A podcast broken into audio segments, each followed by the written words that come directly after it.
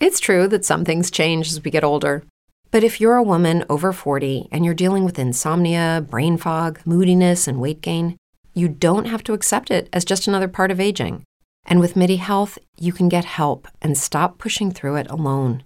The experts at MIDI understand that all these symptoms can be connected to the hormonal changes that happen around menopause, and MIDI can help you feel more like yourself again. Many healthcare providers aren't trained to treat or even recognize menopause symptoms. MIDI clinicians are menopause experts. They're dedicated to providing safe, effective, FDA approved solutions for dozens of hormonal symptoms, not just hot flashes. Most importantly, they're covered by insurance. 91% of MIDI patients get relief from symptoms within just two months. You deserve to feel great. Book your virtual visit today at joinmidi.com. That's joinmidi.com. Sci-Fi estrena Vagrant Queen, la adaptación del cómic homónimo publicada por Vault Comics e inédito en España. Vagrant Queen sigue a Elida, una ex reina que fue expulsada de su trono y que desde entonces se busca la vida como carroñera por la galaxia. Sus planes cambian cuando aparece su amigo Isaac afirmando que su madre todavía está viva. La joven emprenderá el rescate de su madre regresando al corazón de su antiguo reino y enfrentándose a su viejo y mortal enemigo, el comandante Lázaro. Emprende un viaje espacial lleno de diversión, violencia y sarcasmo con Vagrant Queen. Es la última superviviente del linaje. Pero qué tontería es esa. Agarraos bien. No quiero ser vuestra reina. Para alguien que intenta esconderse, llamas demasiado la atención. No te pierdas el estreno en doble episodio de Vagrant Queen hoy, 1 de septiembre a las 22 horas en Sci-Fi, el canal de la ciencia ficción. Además, después de la emisión, los episodios estarán disponibles bajo demanda en todos los operadores.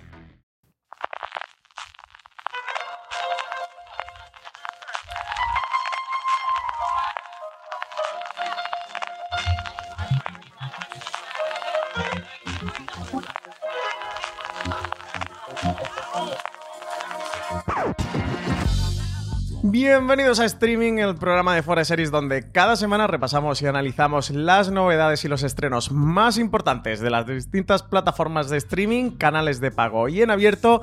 En el programa de hoy hablaremos del arranque de la decimosegunda edición ya del festival, lo que nos ha dejado por ahora el DC Fandom, las grandes incorporaciones al catálogo de Amazon o Territorio Lovecraft, nuestra nueva obsesión seriéfila. Además, como cada semana, repasaremos las series más vistas por los lectores y oyentes de fuera de series a través de nuestros Power Rankings y terminaremos con las preguntas que nos enviáis relacionadas con el mundo de las series de televisión. Yo soy Francis Arrabal y tengo conmigo a María Santonja. Muy buenas, bienvenida María a Streaming. Hola, ¿qué tal? Aquí estrenándome en el formato de streaming.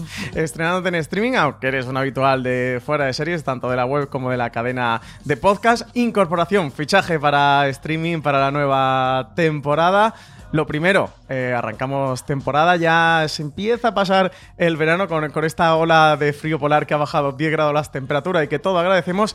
¿Cómo ha ido el verano? ¿Has visto muchas series o qué?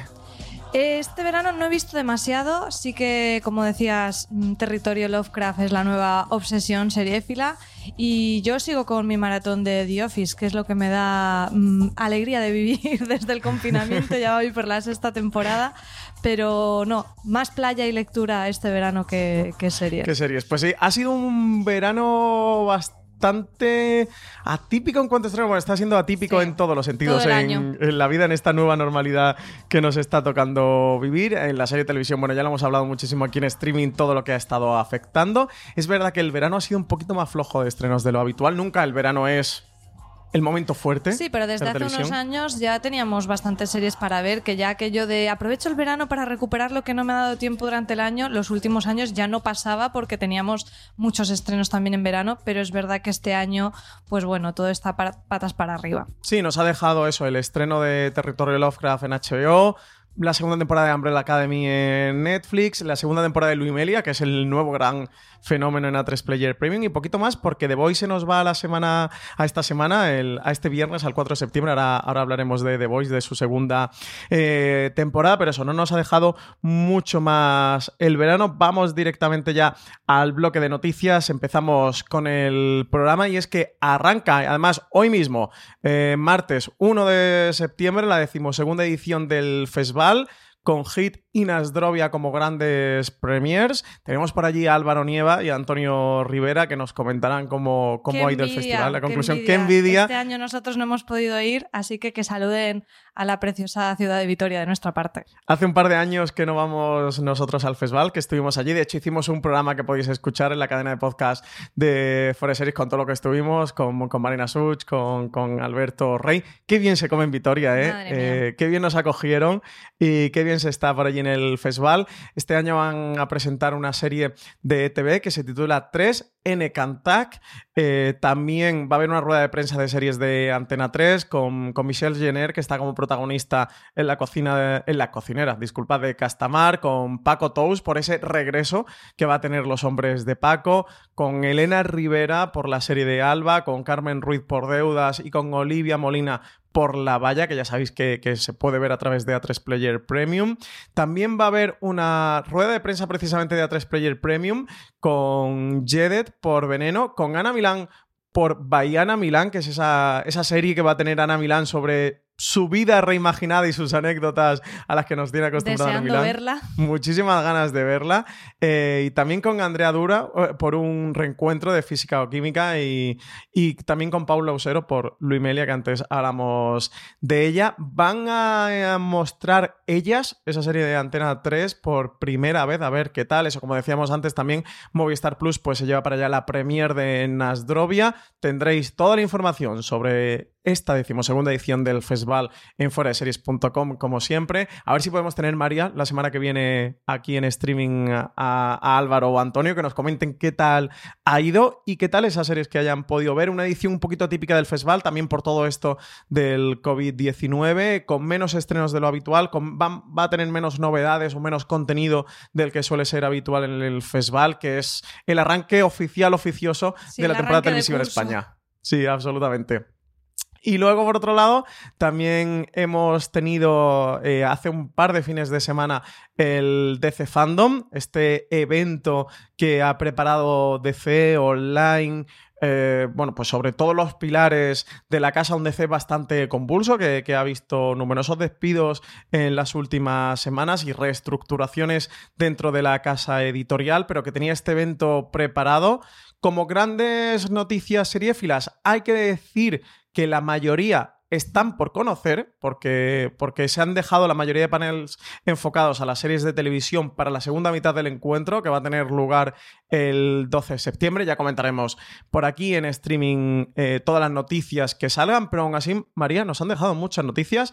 A mí, la que más eh, me tiene ilusionado es esa serie de, de Batman, una mm, precuela de la película eh, que, han hecho con, con, Matt Reeves, que va a estar protagonizada por Robert Pattinson. Va a ser una serie que va a actuar como precuela de la película, que va a estar conectada con ella en esta estrategia que van a seguir como ya Marvel ha, ha iniciado con su universo cinematográfico. La serie se va a ver en Estados Unidos en HBO Max de momento no tenemos confirmación si se verá aquí en España a través de HBO, aunque entendemos que sí. Y está nada más y nada menos detrás de la creación de la serie Terence Winter, el creador de Boardwalk Empire, eh, un auténtico referente dentro de, HBO. Terence Winter, uno de los grandes nombres de, HBO. También eh, nos han dejado alguna noticia para Titanes, para mm, para esta serie que, tiene una mudanza, bueno, como todas las series de DC Universe, que, al final van a ir convergiendo, van a desembocar, van a terminar desembocando en HBO Max. Comentaron algunas de, de las novedades de las incorporaciones de personajes de cara a su tercera temporada, principalmente el de Bárbara Gordon, la hija del comisario y escudero de Batman, que no sabemos de momento si vamos a ver como Batgirl o como, o como Oráculo, y también la del, del villano conocido como el Espantapájaros, que también han dicho que va a hacer su aparición por la serie. Luego también tuvieron un poquito de, adelanto, teaser de la séptima temporada de, de Flash, también con algunas novedades. os recomiendo que os paséis por foraseries.com, que podréis encontrar un artículo recopilando todo lo que pasó por el DC Fandom y también os dejar una noticia de Sandman con Neil Gaiman, pero que vamos a comentar el bloque de, Netflix, porque se va para Netflix. María, también tenemos noticia de, de las supernenas. DCW está preparando un live action eh, para es un la serie. Como loco, ¿no? Yo me, me ha llamado muchísimo la atención porque, bueno, Las Supernenas es esta serie que que seguro que todos recordáis de Cartoon Network que estuvo en emisión entre el 98 y el 2005. Luego tuvo también un reboot entre el 2016 y el 2019 en el que ya cambiaron un poquito el dibujo, pero yo creo que mm, todos más o menos los de nuestra quinta se acuerdan de Pétalo, Cactus y Burbuja y ahora cuesta imaginárselas en, carne y hueso. Es verdad que no lo van a hacer como si fueran niñas, sino que serán veinteañeras. Y bueno, es un proyecto que todavía no hay luz verde. Quiero decir que todavía es un proyecto que está en manos de Warner Bros. Television, pero, pero pinta muy curioso. Pinta muy curioso y tiene a Greg Berlanti como, como en todo lo que pasa por, por Warner Bros. prácticamente y por DCW. Tiene a Greg Berlanti, desde luego que sí que, que es curioso. Estaremos atentos a este proyecto y nada, vámonos directamente para Amazon Prime Video. Pues Amazon está haciéndose un catálogo impresionante. Últimamente lo comentamos muchísimo, que está recogiendo un montón de estas series clásicas imprescindibles para cualquier seriéfilo y esta semana traemos dos de ellas. Una es la entrada en el catálogo de Buffy Cazavampiros completa desde su primera hasta su séptima temporada. Desde hoy mismo, todos los fans de Buffy o todos los que no se han acercado todavía a ella y tienen curiosidad, pues la pueden ver la serie mítica creada por Josh Whedon, protagonizada por Sarah Michelle Gellar y que fue, estuvo emitida en, la cadena que era eh, WB, que es la predecesora a la actual CW.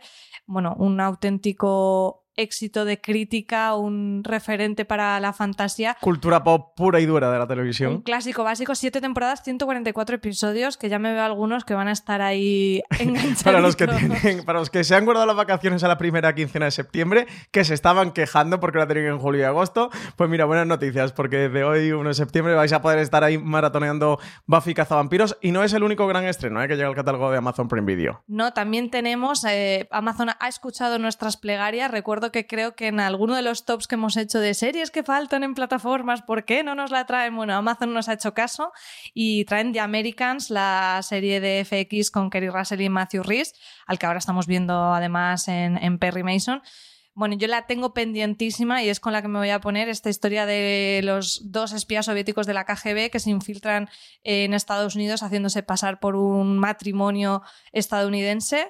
La serie se emitió entre 2013 y 2018, tiene seis temporadas, 75 episodios, aún tengo ahí trabajito, pero le tengo muchísimas ganas a The Americans. Yo creo que tú sí que llegaste a ver alguna cosita. Sí, yo me quedé al final de la tercera, no llegué a empezar la cuarta por esto de la vida del seriéfilo, que todos sabéis que, es dura, que, que el sendero pero es difícil de recorrer con la cantidad de estrenos que hay. Me parece una magnífica oportunidad para recuperarla y ponerme al día. Es de las series que más nos han preguntado por ella aquí en streaming de dónde se podía ver, dónde estaba disponible. Sky llegó a tenerla por momentos. Recordad que Fox la estuvo emitiendo en, su momento regularmente temporada a temporada y eso luego estaba en Sky en catálogo en su mayoría, pero faltaba alguna cosa, creo que las temporadas eh, finales. Así que nada, ya está The Americans disponible para todos los seriéfilos. Si estáis buscando una novedad, una recomendación, una serie a la que enganchar o si no sabéis cuál, y no es ninguna novedad, os recomendaría sin duda The Americans. Es una auténtica maravilla, sobre todo para los que disfrutéis esas historias de thrillers de espías. Y si no os parecen bastantes razones, en la web tenemos un artículo de Valentina Morillo titulado Cinco razones para ver The Americans de una vez por todas. Yo me voy a poner con ella de una vez por todas.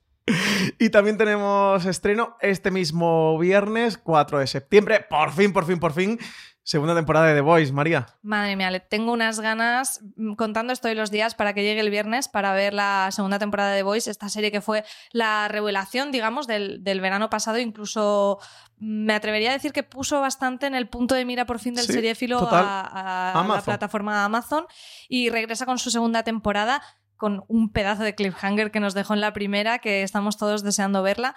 Eh, para la emisión de esta segunda temporada de Voice van a optar por este modelo como el de Hulu, ¿no? En el que emiten unos mm, tres episodios eh, de golpe y después van semana a semana, cada viernes con un nuevo episodio. Y además este año tendrán también un programa after show acompañando la emisión semanal con parte del equipo técnico y el reparto, que tengo mucha curiosidad por ver. Sí, un after show que se va a poder ver también aquí en Amazon Prime Video España, que ya sabéis que algunos after shows que han hecho a veces las cadenas no han estado disponibles en nuestro país. Este sí que va a estar, lo podréis encontrar. Em, yo tengo muchísimas ganas eso, tened en cuenta que la primera temporada se estrenó completa bajo demanda, que las series de Amazon Prime Video siempre llegan completas bajo demanda al catálogo, ese conocido como modelo eh, Netflix, que instaló la plataforma de Netflix, y que aquí pues sí que van a dosificar, yo creo que buscando esa conversación, ¿no? A lo que incidiría la estrategia de tener el after show. Sí, yo creo que, con, el, con el éxito que tuvo tiene sentido que quieran como alargar la, conversación con el after show, me parece que, que se, se ejemplifica esa apuesta, pero además también tenemos que tener en cuenta que todo el tema del COVID ha retrasado muchos estrenos y es una manera de tener algo nuevo en la plataforma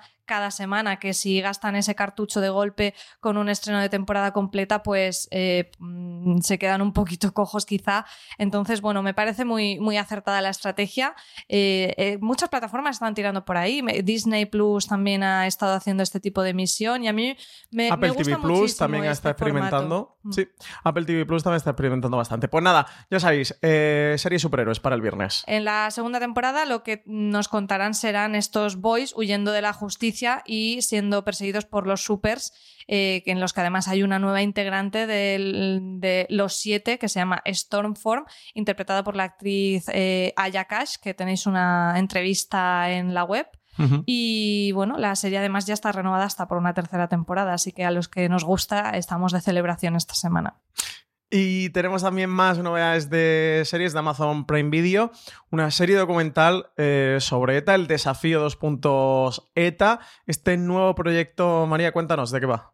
Sí, curiosamente estamos en un año de, en el que estamos abordando el tema de la banda terrorista ETA desde distintos frentes. Tuvimos la serie de Movistar Plus, ahora tenemos también el estreno de Patria dentro de nada en HBO y Amazon nos trae una serie documental en la que, bueno, intercambiarán, eh, intercalarán eh, imágenes de archivo con un montón de entrevistas, no sé si son como 80 entrevistas donde tenemos eh, Lendacaris, eh, cuatro presidentes del gobierno, mm, víctimas, diferentes personalidades de la vida política, de la prensa.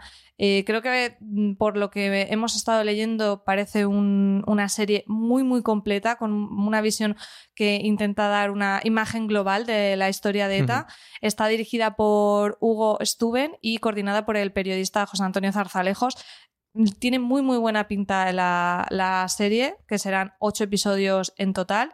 Y, nada, eh, tenemos que eh, verla porque estamos ahora haciendo Un, intensivo en la temática. Sí, salto total de tal a, la televisión, eso tuvimos la línea invisible, ahora le queda muy poquito al estreno de Patria. Y, este desafío ETA que nos han dicho de Amazon Prime Video que llegará a otoño, de momento no tiene día de estreno, le seguiremos la pista de cerca, ocho episodios para contar la historia de la banda terrorista desde su fundación hasta su disolución. Vámonos directo para Apple TV que tiene un nuevo proyecto.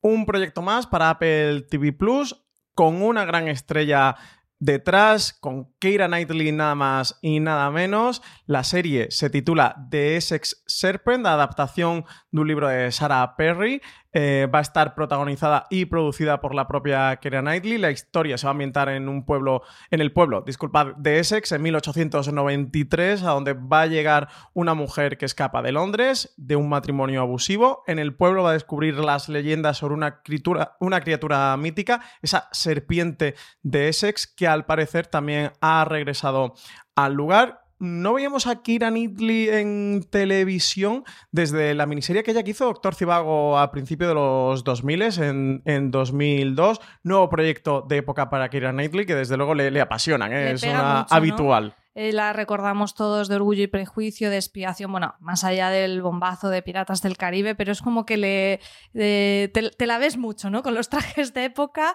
le quedan como perfectos, como un guante. Total. El libro original que adapta de Sarah Perry ganó en 2016 el premio al libro del año en los British Book Awards y además eh, quien, quien se ha encargado de escribir los guiones es Sam Simon, que ya estuvo detrás de, de Mirs Wilson, la ficción que podemos ver en filming. La tenéis disponible en filming con Ruth Wilson, que además contaba la historia de, de su propia abuela. Así que nada, nuevo proyecto para Apple TV Plus que continúa eh, apostando fuerte por su servicio, desde luego, eso, con un gran proyecto, una gran novela detrás y una gran protagonista detrás. Van sin prisa pero sin pausa, trayéndonos proyectos de a poquito, pero bastante interesantes. Pues vámonos para HBO, que también nos trae una adaptación de una novela apasionante.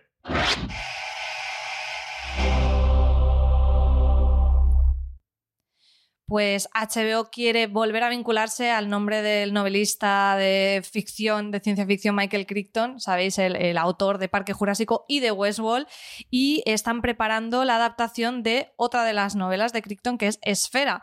Eh, yo creo que esto de combinar nombres perfectos eh, le puede salir bastante bien a, HBO. Mm, no, la novela se publicó originalmente en el 87, mm, todavía no es 100% seguro que se haga el proyecto, pero tiene muy buena pinta. La historia nos cuenta el descubrimiento de una misteriosa nave espacial en las profundidades del Océano Pacífico y los investigadores no saben si es una nave del pasado o del futuro. Me parece una premisa chulísima. La historia ya estuvo adaptada a la gran pantalla en el 98 pone una película de Barry Levinson en el que estaba Dustin Hoffman. Yo, yo no la he visto, pero la verdad que me ha llamado muchísimo la atención. Yo tampoco, fue una película que creo que funcionó bastante mal en el momento de su estreno, que la crítica fue mala, yo no llegué a verla, pero tenía Dustin Hoffman, mm, Sharon Stone, Samuel L. Jackson detrás. Bueno, habrá que aprovechar para ponerse con ella. No sé si está disponible en el, catálogo de alguna plataforma, si HBO va a aprovechar para, para incluirla en su catálogo y que la podamos ver. Con, con Westworld. La de Westworld, puede que sí. Y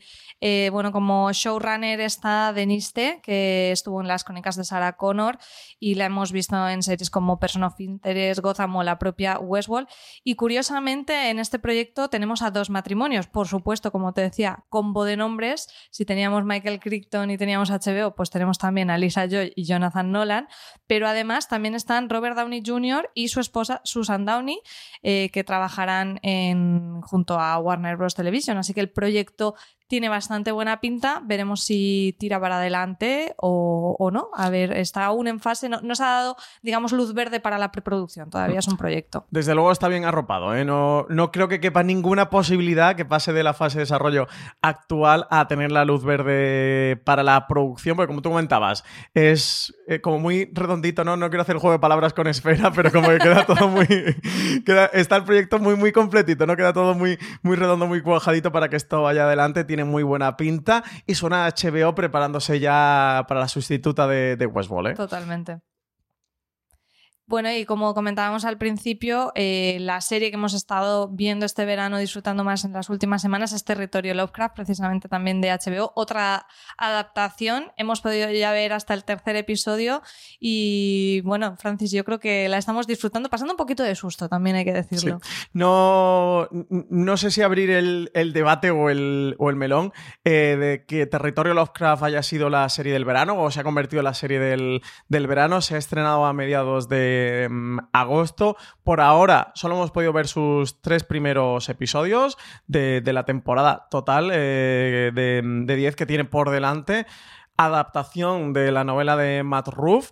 Em, para HBO. La serie, bueno, no sé si ya habéis visto algo, habéis podido ver algo. Se ambienta en los años 50, una época en la que Estados Unidos está en plena leyes de, Jim Crow. Ahí tenemos al protagonista, Atticus Freeman, que va en busca de su padre que ha desaparecido. Ahí, a partir de ahí se formará con un grupo bastante curioso, con Letitia Lewis, con una amiga de la infancia, y, con George Freeman, que es su, tío, y ahí emprenderán la, búsqueda. ¿no? A partir de ahí, bueno, pues es el mundo de Lovecraft, de los mitos de, Lovecraft, em, trasladados a la, América, esa América profunda racista de los años 50 con toda esa transformación de los mitos Lovecraftianos. Creo que es un auténtico disfrute para los que sean amantes del, universo de Lovecraft. Siempre se ha hablado en cuanto a Lovecraft que nunca había habido una adaptación a cine o a televisión a la altura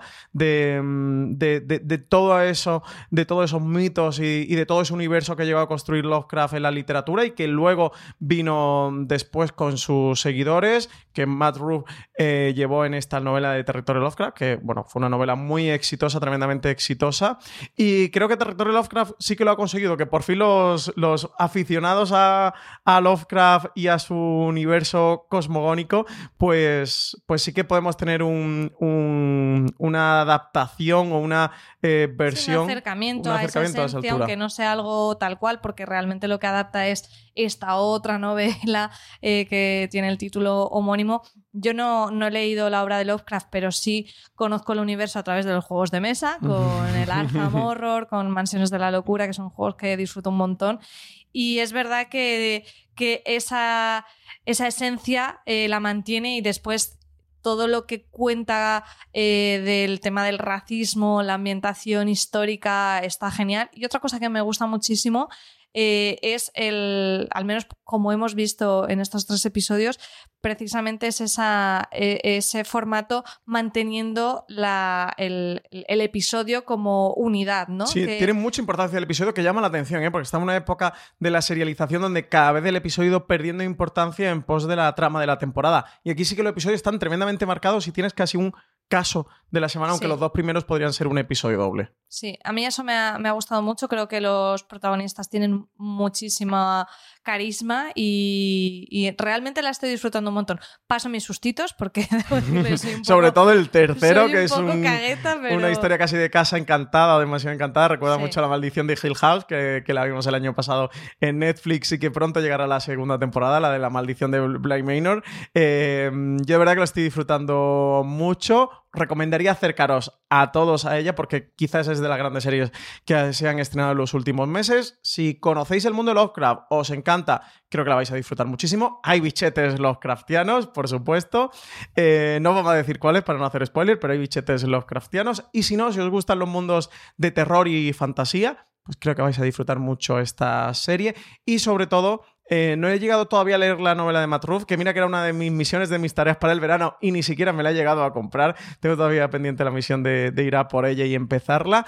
Tiene mucho debate social, habla mucho eh, de, esa sociedad norteamericana y del racismo que ahora, que desgraciadamente lo estamos viendo tan de cerca con el Black Lives Matter, pues creo que es una serie que, resuena aún con más fuerza en el contexto actual que, estamos viviendo, eso sobre todo, desgraciadamente, en Estados Unidos. Así que nada, yo mega recomendada, María, no sé tú, pero yo la mega recomiendo. Totalmente, la serie del verano, yo sí que me mojo.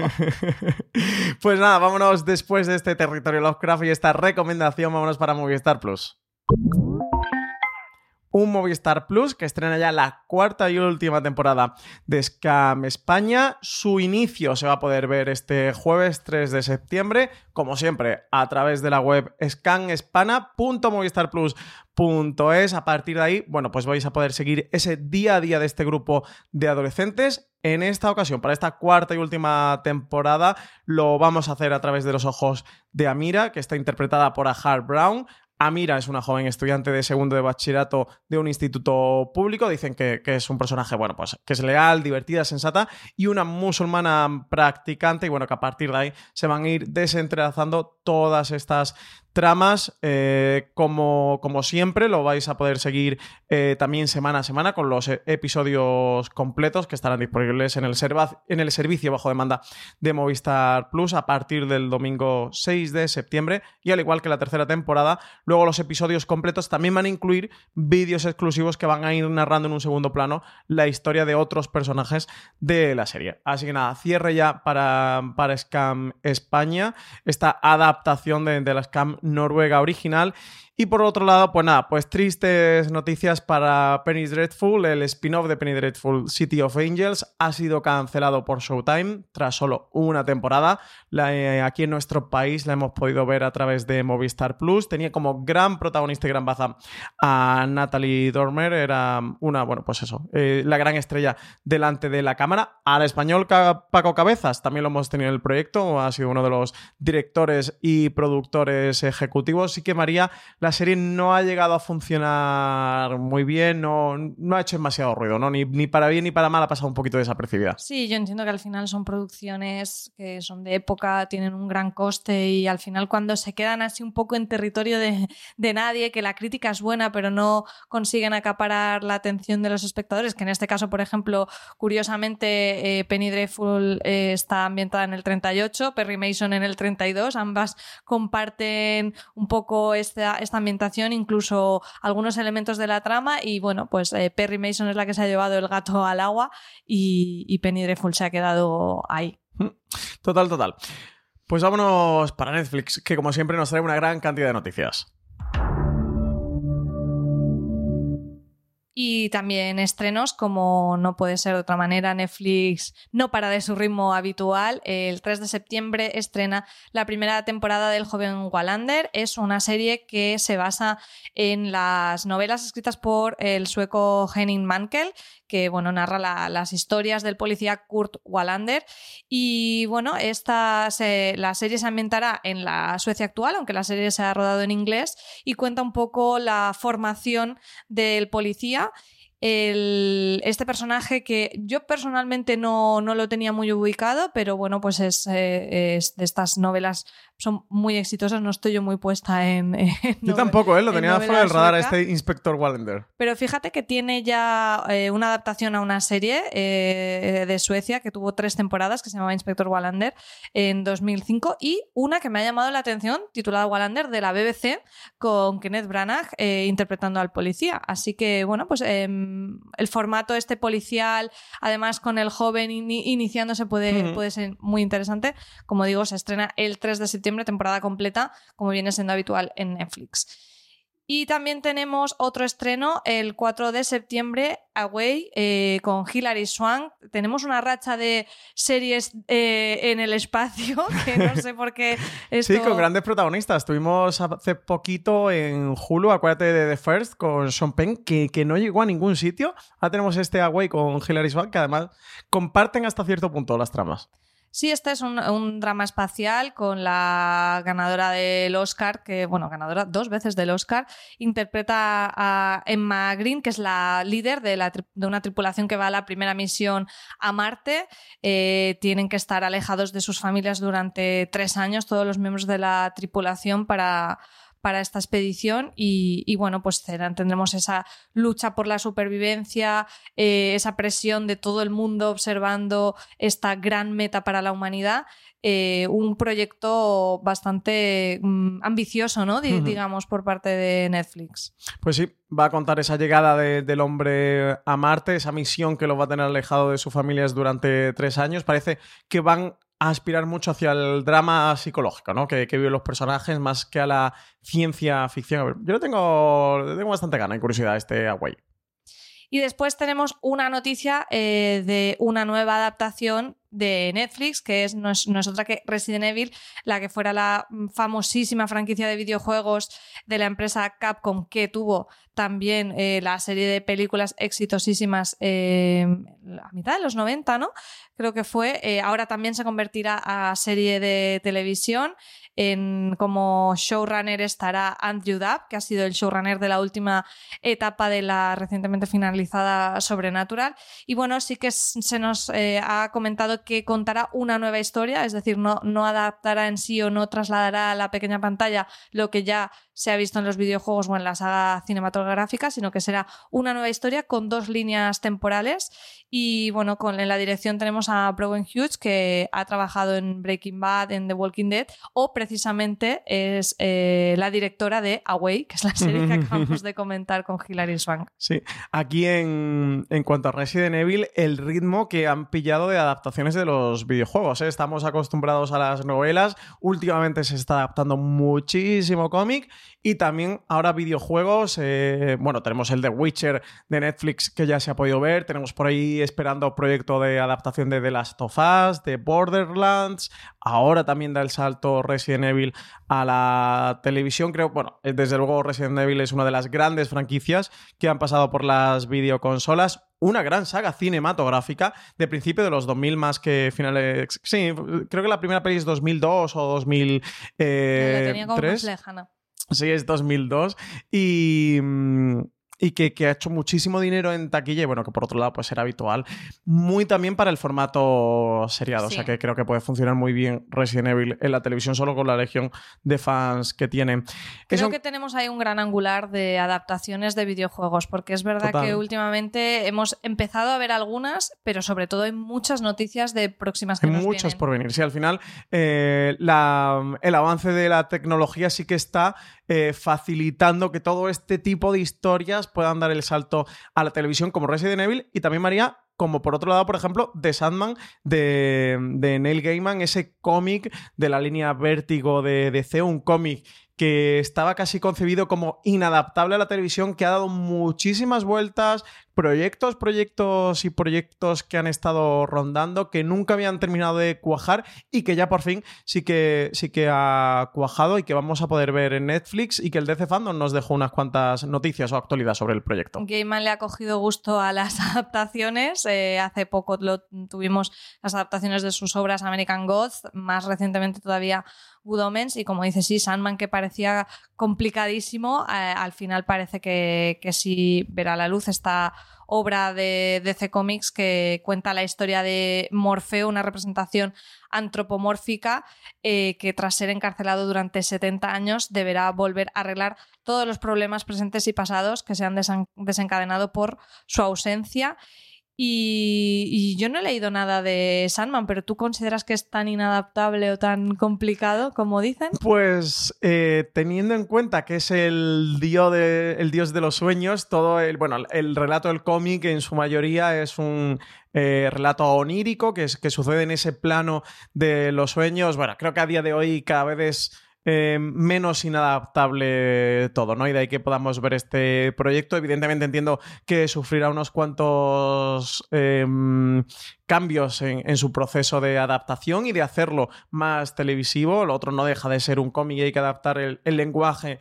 y las formas yo le tengo muchísimas ganas. Comentaba Neil Gaiman en el panel de la DC Fandom que sí que la historia va a seguir empezando en 1916, ese punto de inicio que tiene Sandman en su número uno, que conocéis los que hayáis leído el cómic, pero lo que van a hacer es que el punto en el que la historia comienza no va a ser en el 88, que estaba más pegado a cuando el cómic se empieza a publicar, sino que lo van a trasladar a la época actual y Em, sobre todo ver qué, va a aportar. Es algo que se preguntaba un poquito Gaiman, ¿no? De, cómo ese punto pues, va a cambiar la historia, qué les va a aportar de nuevo, a qué les va a obligar eh, a atender las nuevas necesidades de los personajes, ¿no? Por ese cambio de época. Y bueno, querían apuntarle este puntito de originalidad y también de darle más eh, libertad al proyecto, ¿no?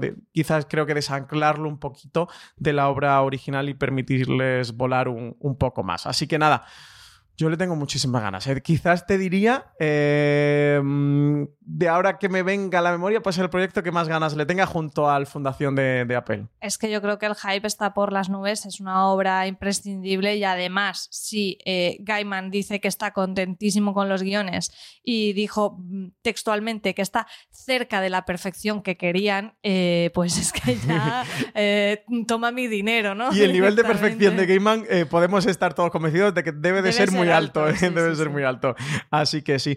Bueno, María, eh, buenas noticias por Resident Evil y por Sandman, pero malas noticias porque también, bueno, si hay nuevos proyectos, también se tienen que ir otros. Sí, ¿te acuerdas aquella época en que Netflix no cancelaba nada? Pues eso ya ¿Qué quedó tiempos en el aquellos pasado. del, no sé, del 2018 por ahí? queda muy lejos ya y Netflix cancela Altered Carbon tras dos temporadas y una película animada. La serie, bueno, pues era una gran apuesta de la plataforma, un- una historia de ciencia ficción, cyberpunk muy vistosa con un- una adaptación también literaria de un título de prestigio, pero no acabó de tener el éxito de audiencia ni, ni diría tampoco de crítica en general. No.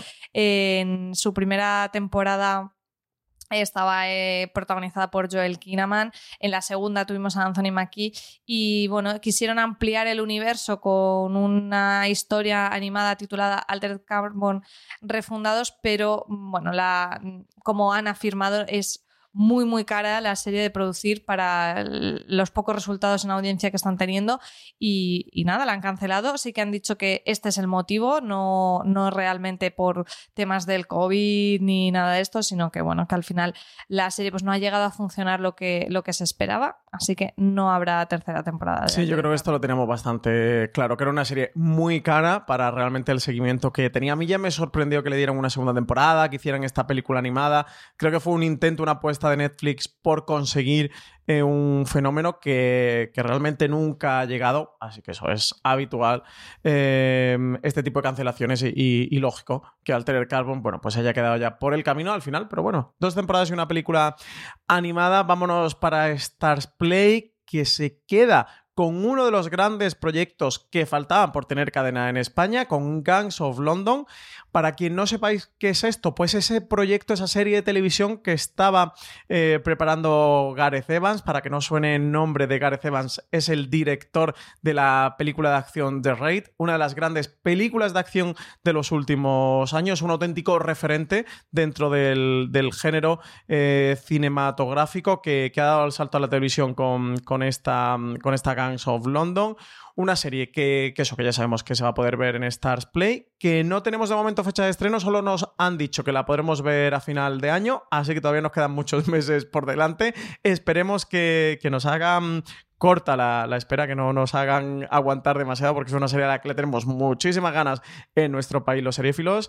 Em, la serie se ambienta en la lucha por el control del crimen organizado de la ciudad de Londres, tras la muerte de uno de sus principales jefes. A partir de ahí, su hijo Sean va a asumir el mando del negocio de su padre, intentando eh, averiguar también quién ordenó su asesinato y buscando el apoyo de algunas de las familias que se van a repartir el AMPA londinense, dividida según los países de, de procedencia de todas esas mafias que se encuentran en, en la ciudad, en el territorio. Y un buen catálogo también, eh, María, que se está haciendo Stars Play poco a poco. Recientemente ha tenido los estrenos de series como The Great o Normal People, ahora incorporará este Gangs of London, un catálogo que no es muy grande, que no es muy vasto, que no tiene demasiados títulos, pero que los que Sí, tiene son todos dignos de ver, ¿eh? Sí. Sí. Sí, están, están trayendo cosas muy interesantes Star Play. Pues vamos ya con las cadenas en abierto y tenemos noticia también de una nueva serie de A3 Player, Dos años y un día, protagonizada por Arturo Valls, que bueno, que últimamente lo hemos visto más como, como presentador de televisión, pero que recordemos que tuvo una época dorada como actor en Cámara Café, por ejemplo, y bueno, también ha trabajado bastante en cine. Y me ha hecho mucha gracia la premisa de esta comedia de Dos años y un día, y es que el, el interpreta a un personaje que se llama Carlos Ferrer, que es como él, eh, actor y presentador, y que mete la pata, da el pregón de carnaval en un pequeño pueblo y hace un chiste desafortunado que ofende los sentimientos religiosos y por el que al final acaba en la cárcel, también un tema muy de actualidad. De ahí el título Dos años y un día, entiendo que es la condena. Y al final, bueno, ve que tampoco está tan mal allí en prisión porque, bueno, acaba siendo casi una celebridad en esta, en esta prisión. Me parece una premisa simpática y creo que, bueno, Arturo Valls le pega todo a hacer un personaje total. así. Sí, el punto este mezcla entre los límites del humor y de la cárcel solo se cuenta lo malo. es muy simpático. No es casual, ¿eh? los nombres que están detrás del proyecto como, como guionistas son Raúl Navarro y Miguel Esteban. Ya fueron creadores del fin de la comedia. También están detrás de Nasdrovia. Raúl Navarro tiene un proyecto también en Fluxer, que es del grupo A3 Media, que se llama La Reina del Pueblo, que también se verá próximamente. Así que bueno, eh, un equipo que, que está trabajando muchísimo. También están detrás de la serie del vecino. Así que bueno, de los grandes nombres eh, de, Sí, a de nivel la de. comedia, Sí. desde luego, eh, cada vez más vamos a estar escuchándolos porque no paran de trabajar.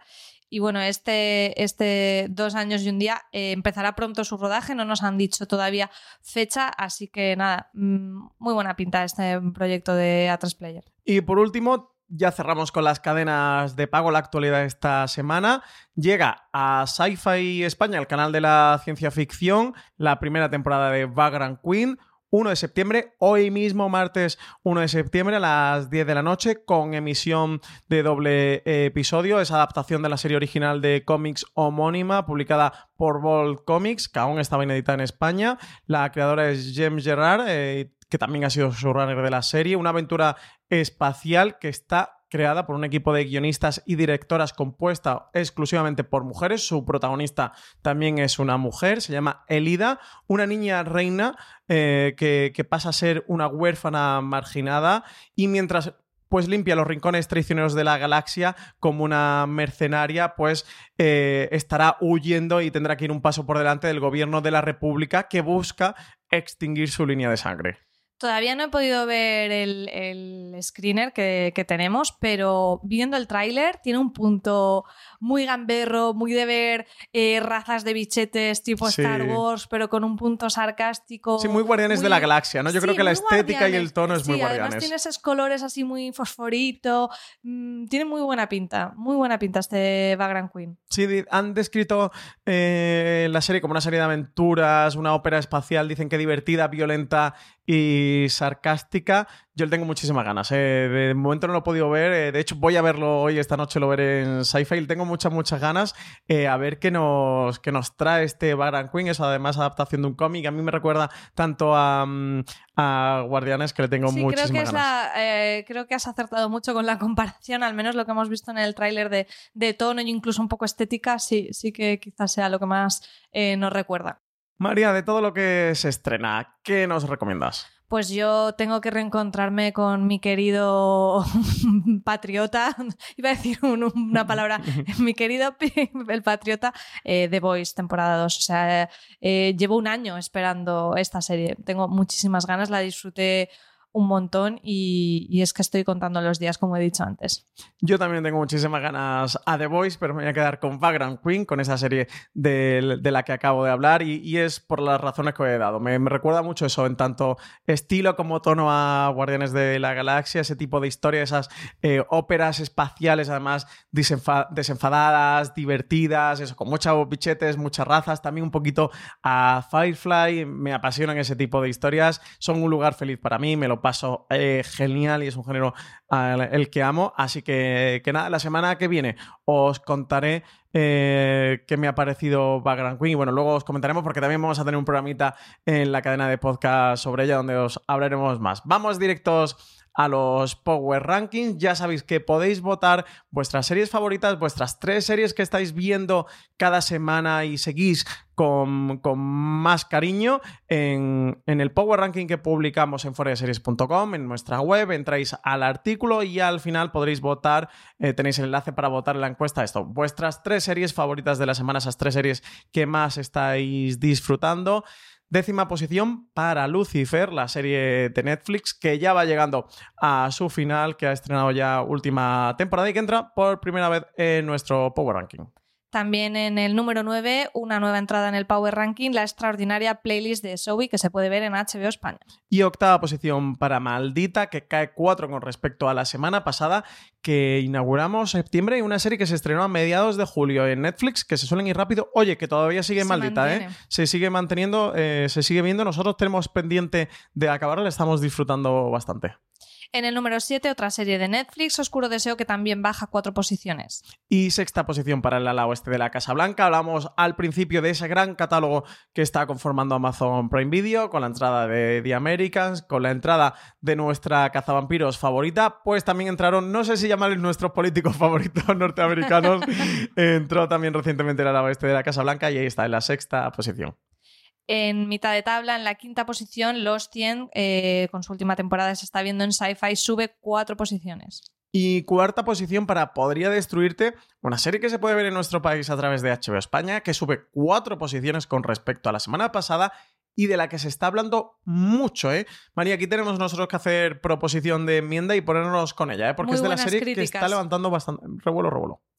En tercera posición sigue en el podium, aunque baja desde el liderazgo Perry Mason, que ha estado varias semanas, eh, que se puede ver en HBO España. Y segunda posición para The Umbrella Academy con su segunda temporada. Bueno, pues quizás la que haya sido una de las series del verano, pero la primera posición, María, es para la serie del verano, ¿no? Para Territorio Lovecraft eh, de HBO España, que entra directamente al número uno, aunque, bueno, como vemos, quizá este top 3 refleja muy bien si teníamos ese debate de la serie del verano, ¿no? Con Territorio Lovecraft en la primera, segunda temporada de Umbrella Academy en la segunda, y Perry Mason, que también ha sido de lo más seguido y de lo que hemos tenido también Sí. aquí en el Power Ranking en, en posiciones más altas. Sí, y que tendremos eh, review próximamente en la cadena de podcast de Fuera Series para comentar qué nos ha parecido esa temporada de Perry Mason.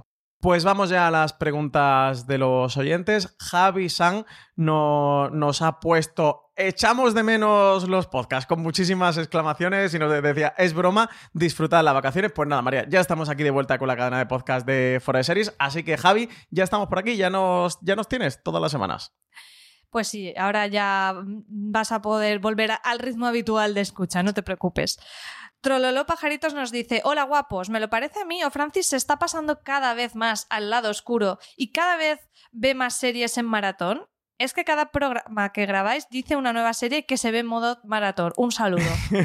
A ver, por alusiones. Pues es verdad que, que, mm, iba a decir, a pesar de mis deseos, pero sería mentira, eh, a veces coqueteo con el lado oscuro. Estoy un poco como Kylo Ren, ¿sabes? Que, que, que- me, que me llama, que me atrae, me atrae el lado oscuro, pero intento resistirme y, mm, y ahí ando. Es cierto que, que alguna serie últimamente la he pillado, aunque ya sabéis que disfruto mucho el semana a semana. Yo sigo siendo un gran defensor del semana a semana. Eh, Pero Territorio cuando se te Lovecraft. acumulan, pues es Pero que cuando se acumulan no queda otra. te queda otra. Claro, con Territorio Lovecraft ahora voy semana a semana y le estoy disfrutando lo más grande y es un fastidio esperarte al siguiente episodio y no saber qué va a ocurrir y no poder ver otra hora más, pero cuánto se disfruta pues toda esa semana para poder reflexionar, darle vueltas, comentar con los amigos o volver a ver el episodio. Por ejemplo, ahora Perry Mason que se me quedó atrasada, me la estoy maratoneando y mira, pues también me la estoy disfrutando mucho maratón. Al final todo se disfruta. Yo preferiría que se estrenara la serie semana a semana porque creo eso, que bueno, pues el, la conversación ¿no? del seriéfilo que tanto nos gusta, pues si te has visto la serie completa se, se reduce, se reduce más. Pero bueno, Bueno, pero para recuperar clásicos, ¿no? Como estábamos hablando de todo esto que nos estás tra- trayendo al catálogo Amazon, pues para ese tipo de, de, eh, incorporaciones es- está muy bien, ¿no? La maratón, de cogerte, pues eso, como estamos haciendo con The Office, o ahora de Americans, que es que va a ser el Sí, sí, próximo con The Americans maratón. hay que hacer el animal, ¿eh? Y maratoneársela. Entonces, bueno, mm, hay que ir combinando, hay que ir combinando. Y por último, James Constantine nos decía, primero de todo, mi enhorabuena y ánimo por unos artículos y podcasts tan interesantes y entretenidos en este año de confinamiento y virus. ¿Cuándo llegará el spin-off de Juego de Tronos de los Targaryen? María, ¿qué sabemos de esto? ¿Cómo va? Pues yo no he estado leyendo últimamente que haya una fecha, o sea, la cosa sigue ahí, ¿no? Estaban en rodaje, sí que tuviéramos, tuvimos información de casting, pero fechas en sí, mm, al menos yo desconozco. No sé si tú tienes alguna información más. Pues ahí seguimos. Eh, bueno, sabéis que la serie se llama o se va a llamar House of the, House of the Dragon. Eh, creo que las últimas noticias que habían de finales de este, de este año, que la serie ha empezado el casting para encontrar a las actrices que harían em, los dos papeles principales de, mujeres en esta historia de, de Targaryen, o sea que aún ni han empezado eh, a rodar. Parece ser eh, que no va a llegar a HBO al menos hasta 2022. Sea que lo que os digo, la cosa va, va para largo, eso incluso aún están con, con, tareas de casting. Si nos queda esperar para El Señor de los Anillos de Amazon, no sé aún cuánto nos va a quedar para, para este House of the Dragon de, de HBO. Al menos 2022. Ellos diría que hasta 2022 no lo esperéis, así que nos queda echar 2020 y el que viene 2021. Va la cosa todavía para largo. Y bueno, ya por último vamos a repasar qué tenemos esta semana en Forest Series, que podéis disfrutar como oyentes y como lectores. María, en la cadena de podcast. ¿Qué vamos a poder escuchar esta semana? Pues si Javi San tenía ganas de que volviéramos con los podcasts, eh, hoy tenemos streaming, mañana tendremos el watch list, que como tuvimos el parón de verano no tuvimos el de julio, así que hacemos un watch list con doblete eh, del que nos ha dejado julio y agosto y qué series esperamos de septiembre con la redacción de fuera de series, un top con Marichu y Oliazábal y con Richie Fintano, en el que nos cuentan sus familias favoritas de las series de televisión. Y como ya apuntabas, Francis, el programa de razones para ver Background Queen, donde os contaremos un poquito más sobre esta serie de sci-fi que se estrena hoy mismo. Y que ya luego estará disponible bajo demanda en todos los operadores eh, podréis disfrutar. ¿eh? Va a gran los episodios conforme se vayan emitiendo. En la web esta semana os vamos a recomendar tres artículos. El primero de Valentina Morillo, las 10 series más esperadas del otoño del 2020. Estos artículos que hacemos para que vayáis marcando en el calendario. Que no se os escape nada de nada. Que no se os escape nada. Al menos lo bueno, porque vienen ahora muchas series, vienen muchos estrenos, grandes estrenos. Tendremos por ella, por fin, el remake de Utopía, el remake americano de Utopía que va a llegar a Amazon Prime Video el 25 de septiembre, o el estreno de Patria, que hablamos antes de ella, el 27 de septiembre. La maldición de Blame Manor, que hablamos antes de ella también, 9 de octubre en Netflix. Bueno, y muchos más. En total, 10 series que ha recopilado Valentina Morillo entre lo mejor eh, que, vais a poder ver este otoño. Eso, para que saquéis el rotulado rojo y vayáis marcando vuestro calendario. También artículo de Marina Such de Así hizo Luimelia su parodia homenaje a Mar es para siempre. Lo comentábamos también antes en el programa, uno de los grandes fenómenos que estamos viendo en la televisión española, este Luimelia. Pues ahí tenéis este artículo de curiosidad que ha hecho Marina Such. Y por último, una columna también de Marina Such se titula El espíritu del libro o cómo dejé de preocuparme por adaptaciones al pie de la letra y aprendí a disfrutar de ellas. Un debate habitual, los seriéfilos, también en los cinéfilos, cuando ver adaptación a película, que ya rescata ahora con territorio Lovecraft, pero bueno, habla del Señor de los Anillos, habla de Harry Potter. Como decíamos, cada vez tenemos más adaptaciones, así que el debate eh, está siempre presente en cualquier, en cualquier tertulia de amigos. Totalmente, el debate es, es inagotable. Pues nada, hasta aquí ha llegado streaming. Recordad que tenéis mucho más contenido en formato podcast en la cadena de Forest Series que ahora también estamos disponibles en Podimo, en esa nueva plataforma de podcast que se ha lanzado en nuestro país, o en los habituales como Spotify, Evox o Apple Podcast, cualquier reproductor que uséis también. Dejadnos me gustas y comentarios tanto en Evox como en Apple Podcast y no olvidéis pasaros por nuestra web, por fuereseries.com, donde podéis encontrar mucho más contenido sobre series, artículos, críticas, entrevistas, noticias, todo lo que hemos comentado en streaming, también las notas de este programa, lo tenéis en nuestra web en fuereseries.com María, ¿qué tal la experiencia de tu primer streaming? ¿Cómo ha ido el primer programa? Ha ido bien, estaba un poco nerviosa, debo confesar, pero ha ido muy bien, muy bien acompañada. ¿Crees que podrás acostumbrarte a esto? Creo que podré. pues nada, muchísimas gracias por acompañarnos hoy. Nos volvemos a escuchar aquí la semana que viene en streaming.